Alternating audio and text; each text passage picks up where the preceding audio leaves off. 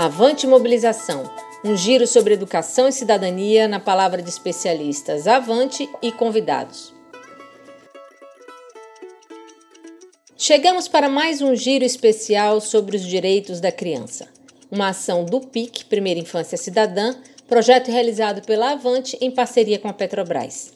Hoje, estamos recebendo Ana Luísa Burato, coordenadora geral do PIC, que vai compartilhar com a gente sua percepção sobre a importância dos municípios elaborarem e sancionarem seus planos municipais pela primeira infância, para efetivar na prática os direitos que já são previstos em lei para as crianças de 0 a 6 anos. Ana Luísa é vice-presidente da Avante e tem uma caminhada significativa na coordenação de projetos voltados à garantia dos direitos. Ela conhece de perto os desafios postos a muitos municípios brasileiros no enfrentamento às desigualdades sociais. Ana nos conta por que, mesmo diante de tantos desafios, devemos priorizar a primeira infância. Ana Luísa, a palavra é sua. Bom, neste contexto de tantos desafios, de tanta desigualdade, por que escolher a primeira infância? Eis a questão. É porque, sem dúvida, a primeira infância é uma grande janela de oportunidades que nós temos para a gente construir possibilidades de mudança na nossa sociedade. Por que, que eu digo isso?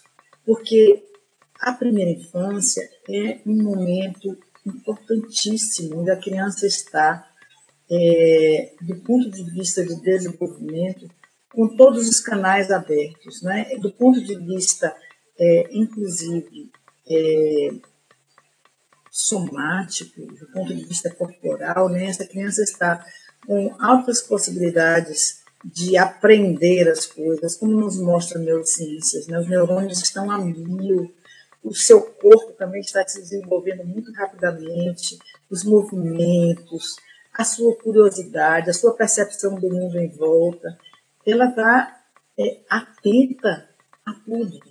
E quanto mais essa criança seja estimulada, atendida nas suas necessidades, inclusive do ponto de vista de cuidado, de atenção, necessidades afetivas, mais este ser pode crescer de uma forma integral, integrada, forte, fortalecida e seguramente é, ele de uma forma mais humanamente potencializado.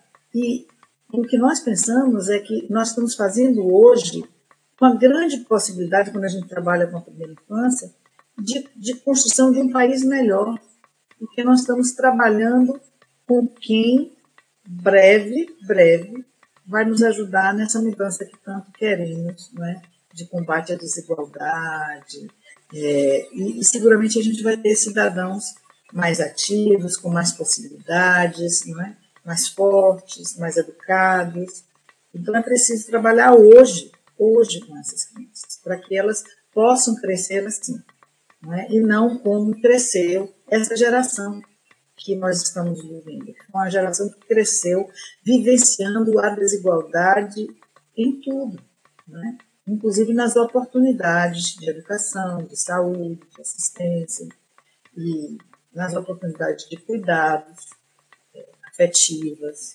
Então, a, a, quando a gente trabalha com a primeira infância buscando é, combater essa desigualdade, a gente está trabalhando com o país, com todo um país, com uma perspectiva de uma sociedade mais forte, né? mais integrada, mais, enfim, mais capaz de empreender mudanças.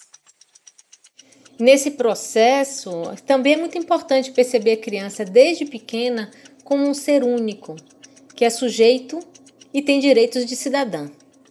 A gente precisa cuidar muito, quando a gente fala de criança, do discurso que eu acabei de trazer, que é um discurso social, de que essa fase é uma fase, uma janela de oportunidades. Isso a gente traz do ponto de vista mais amplo, socialmente falando.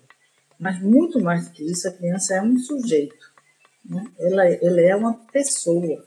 Ela precisa ser vista como tal. E, como tal, essa criança precisa ser reconhecida como capaz, com condição né, de participar ativamente de vários aspectos da sua vida, obviamente dentro da sua, é, das suas condições de faixa etária, né, de desenvolvimento do seu, é, do seu pensamento, das suas respostas. Mas é, essa criança como sujeito, que foi muito recentemente reconhecida, se a gente pensasse no tempo mais histórico, na sociedade brasileira. Não só na sociedade brasileira, no mundo. Mas aqui no Brasil, é, esse reconhecimento veio é, a partir da Constituição de 88. A criança como sujeito de direitos. De lá para cá, houve vários é, mecanismos legais, e, na verdade, instrumentos legais complementares à Constituição, como é o caso do Estatuto da Criança e do Adolescente, logo após, em 90, que também é, traz essa, esse conceito da criança como sujeito de direitos e amplia não é? A que, que se refere isso, né? amplia esses direitos, especificando cada aspecto que deve ser considerado, é, que não só relacionado à saúde, à assistência, à educação, mas a criança também tem um direito de participar, criança ou adolescente, como direito de ter uma convivência familiar, como direito de ter proteção, segurança. Então, ela amplia muito o que a Constituição traz ali, estabelece que a criança passa, a partir de 88, na sociedade brasileira, um sujeito de direitos. Depois do ECA, em 90, nós tivemos a LDB, a LDB em 96, dezembro de 96, o que, que ela traz? Ela traz para dentro né, da lei a criança, a educação infantil, reconhecida como parte da educação. Porque antes, a educação das crianças pequenas em creches, e que hoje a gente chama de pré-escola, ela era objeto da assistência social. E em 96 passa a ser parte da educação básica. Como tal, é, há, um, há uma, um valor agregado a esse reconhecimento da criança como sujeito. Né?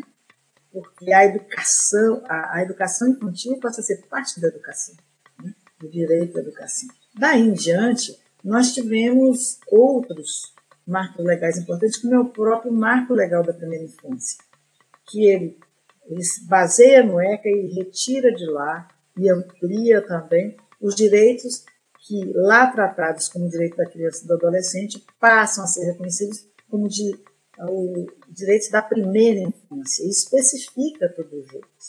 E coloca uma luz muito especial sobre o direito à participação, não é?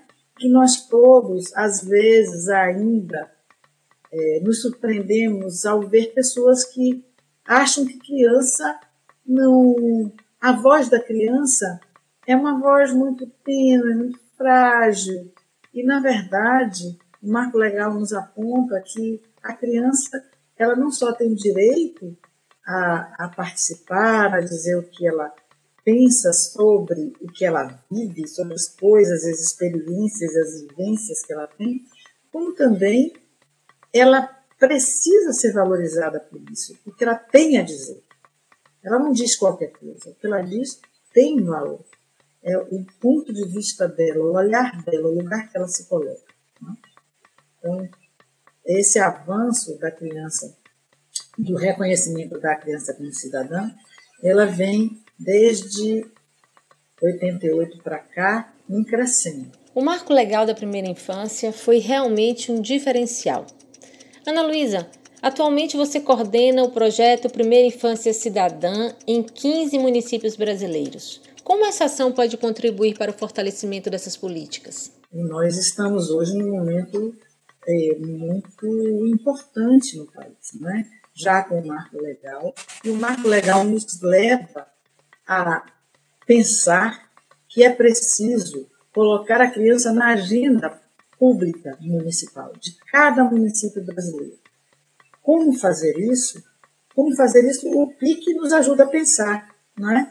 Porque o, o Primeira Infância Cidadã, que a gente apelidou PIC aqui na Avante, é um projeto que ele começa com esse grande objetivo, não é? que é a priorização da criança na agenda municipal, e explica como é que isso pode ser feito. Explica não, ele se estende, estende sua explicação de como é que isso pode ser feito. Através, claro, do fortalecimento do sistema de garantia de direitos. Para quê? Para promover efetivamente o direito e proteger a criança. Porque o sistema de garantia tem esse, esse objetivo, né? a promoção, a proteção da criança. E através também da construção dos planos municipais de primeira infância. E é fundamental que o plano leve em conta as realidades específicas de cada lugar e consiga realmente chegar pertinho das necessidades das diversas infâncias. Mas nós sabemos que, para que isso realmente aconteça na prática, é preciso um estudo prévio do lugar, construir uma comissão com pessoas que representam as várias necessidades das crianças. Aí vocês vão dizer: bom, mais um plano não é mais um plano. Esse é um plano muito especial. Ele é voltado para a primeira infância e está prevista a sua construção, porque existe, inclusive, é, o Plano Nacional de Primeira Infância, que deve ser, digamos assim, um, um marco que aponta para por onde vamos construir os planos municipais, a forma como construir, quais são as áreas que a gente deve abordar, está tudo lá no Plano Nacional. E esse plano aponta que mais do que um simples plano, uma simples organização de ações né, que os municípios devem empreender, de intenções também que o município deve ter, ele deve ser um elemento que, além de organizar essas ações, desde o início ele deve se basear no quê? Na realidade, num bom diagnóstico. Né? ele deve ser também construído não de gabinete, não por um grupo de especialistas, mas por representações municipais.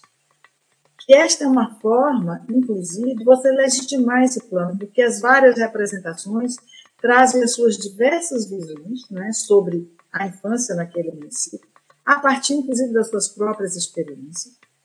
Elas sabem e elas conhecem a realidade. Portanto, o diagnóstico vai ajudá-las a, a, digamos assim, ratificarem coisas que elas pensam e a incorporarem novas coisas que elas não sabiam. Né? E a partir disso, essas pessoas estarão certamente muito mobilizadas em pensar em ações efetivas e de uma forma orgânica, organizada e, digamos assim, e que seja capaz de ser implementada pelo município dentro de um determinado prazo, porque essas pessoas também serão responsáveis por garantir que este plano saia do papel. Né? A ideia dos planos municipais de primeira infância, os chamados PNPIs, é que esse plano seja construído por uma comissão. Essa comissão vai ser responsável não só pela construção do plano, como pelo controle social da implementação do plano. Ou seja, eles vão acompanhar a implementação. Porque o maior desafio que nós temos para um plano é que ele aconteça. É muito importante a gente ter ações planejadas, mas elas precisam acontecer. Elas precisam transformar aquela realidade que foi pensada, não é? de como a gente pode transformá-la e que a gente possa efetivamente transformar. E este é o valor do PNPI e, com certeza, nós, no Primeira Infância Cidadã, no projeto PIC, nós estaremos contribuindo diretamente com esses 15 municípios que participarão, desde a elaboração do plano, como também a o acompanhamento da sua implementação, especialmente nos municípios que primeiro elaboraram. Ana, você mencionou uma coisa muito importante sobre o envolvimento de uma diversidade de sujeitos na elaboração do PMPI. O que caracteriza uma boa representação da sociedade para a elaboração do plano? É, uma comissão, uma boa comissão né, para elaborar esse plano da primeira infância, ela primeiro precisa ter uma boa representatividade. E o que é essa boa representatividade? é, é uma representatividade da maior parte dos segmentos que compõem a comunidade local, segmentos que têm não só influência, necessariamente uma influência local, mas que sejam representativos da comunidade como um todo.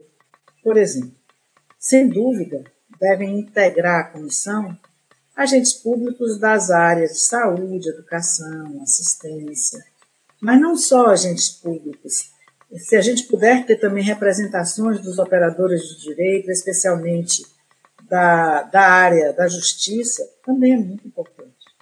Se a gente puder ter as famílias das crianças que integram, por exemplo, as creches, os CMEs dos municípios, super importante.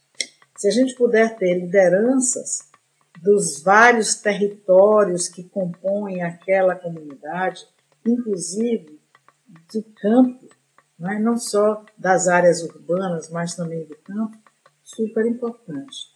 Então, quanto mais representações a gente tiver, melhor. E não esquecer que, apesar de não fazer parte da comissão diretamente, é preciso se escutar as crianças. A gente não vai botar uma criança numa comissão que elas não vão ter realmente paciência de entregar comissões de ouvir muita conversa. Mas a gente tem que escutar as crianças, uma escuta qualificada das crianças do município. E o resultado dessa escuta deve ser levado, tal como o diagnóstico da situação da primeira infância no município, ele deve integrar esse diagnóstico e ser levado para a comissão é, a partir, então, portanto, desses dados que a comissão dispuser, essa comissão bastante representativa, ela vai poder trabalhar melhor e a realidade vai ser uma realidade mais bem representada.